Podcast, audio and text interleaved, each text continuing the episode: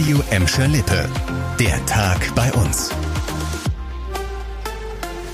Mit Leon Pollock, hallo zusammen. Lockdown 2020, alles dicht. Restaurants, Fitnessstudios, Tanzschulen. Das war überhaupt keine schöne Zeit für uns alle und auch nicht für die Betriebe, denn fast alle Einnahmen sind denen weggebrochen. Ein Fitnessstudiobetreiber aus Gelsenkirchen und noch andere Unternehmen haben deshalb dagegen geklagt und sind bis vors Oberverwaltungsgericht Münster gezogen. Das hat heute entschieden, die Betriebsschließungen während des Corona-Lockdowns 2020 waren rechtmäßig. Alina Apfelhofer hat den Prozess heute für uns verfolgt. Das Gericht sagt, die Maßnahmen im Corona-Lockdown 2020 waren verhältnismäßig. Auch die Betriebsschließungen. Die Richter haben das vor allem mit dem Schutz von Leben und Gesundheit begründet. Das Gericht hat außerdem angemerkt, dass während des Lockdowns 2020 eine Überlastung des Gesundheitssystems drohte. Die Landesregierung habe davon ausgehen können, dass Betriebsschließungen und Kontaktbeschränkungen ein wirksames Mittel darstellten, um das Virus in den Griff zu bekommen. Geklagt hatte unter anderem ein Fitnessstudio-Betreiber aus Gelsenkirchen. Der Gesundheitsschutz sei zu diesem Zeitpunkt aber wichtiger gewesen als die wirtschaftlichen Interessen der Betroffenen.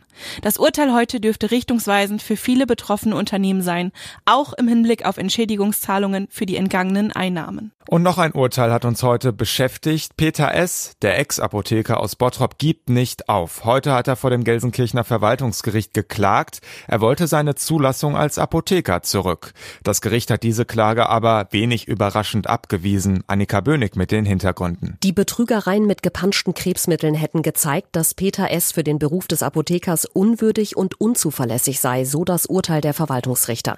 Deshalb bekommt er seine Approbation nicht zurück und darf sich auch in Zukunft nicht mehr offiziell als Apotheker bezeichnen.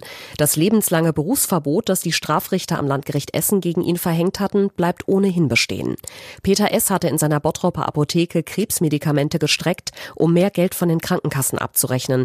Wegen Millionenbetrugs war er zu zwölf Jahren Haft verurteilt worden. Hoher Besuch heute am Gelsenkirchener Stadthafen. Der Bundeswirtschaftsminister Robert Habeck war zu Gast, um sich über die Initiative Klimahafen zu informieren.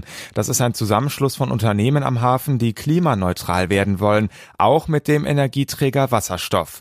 Habeck hat dieses Projekt in Gelsenkirchen heute gelobt. Es zeige, wie ambitioniert viele Akteure daran arbeiteten, konkret etwas für den Klimaschutz zu tun.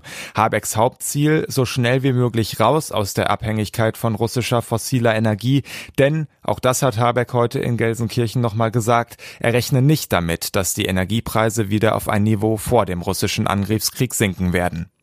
Ich muss los, ich habe noch Fleisch im Auto, eine ziemlich gute und vor allem authentische Ausrede, um schnell von einem blöden Date oder vom langweiligen Sektempfang mit dem Chef wegzukommen. Denn ungekühltes Fleisch kann bei diesen Temperaturen da draußen sehr schnell, naja, man kann es sich irgendwie denken. Ein Lkw-Fahrer, der auf der Alfred-Zingler-Straße in Gelsenkirchen gestoppt wurde, hat das aber offenbar nicht ganz so genau genommen. Er hatte jede Menge Fleisch von Duisburg nach Gelsenkirchen zum Großmarkt transportieren wollen. Allerdings war im Lkw die Kühlung ausgefallen gefallen. Den Lkw-Fahrer erwartet wegen des ungekühlten Fleisches jetzt eine Anzeige. Vor einigen Tagen waren schon zwei mobile Eiswagen aufgefallen, deren Reinigungsbehälter hygienisch nicht in Ordnung waren. Das Eis selbst war laut Polizei aber immerhin einwandfrei. Das war der Tag bei uns im Radio und als Podcast. Aktuelle Nachrichten aus Gladbeck, Bottrop und Gelsenkirchen findet ihr jederzeit auf radio und in unserer App.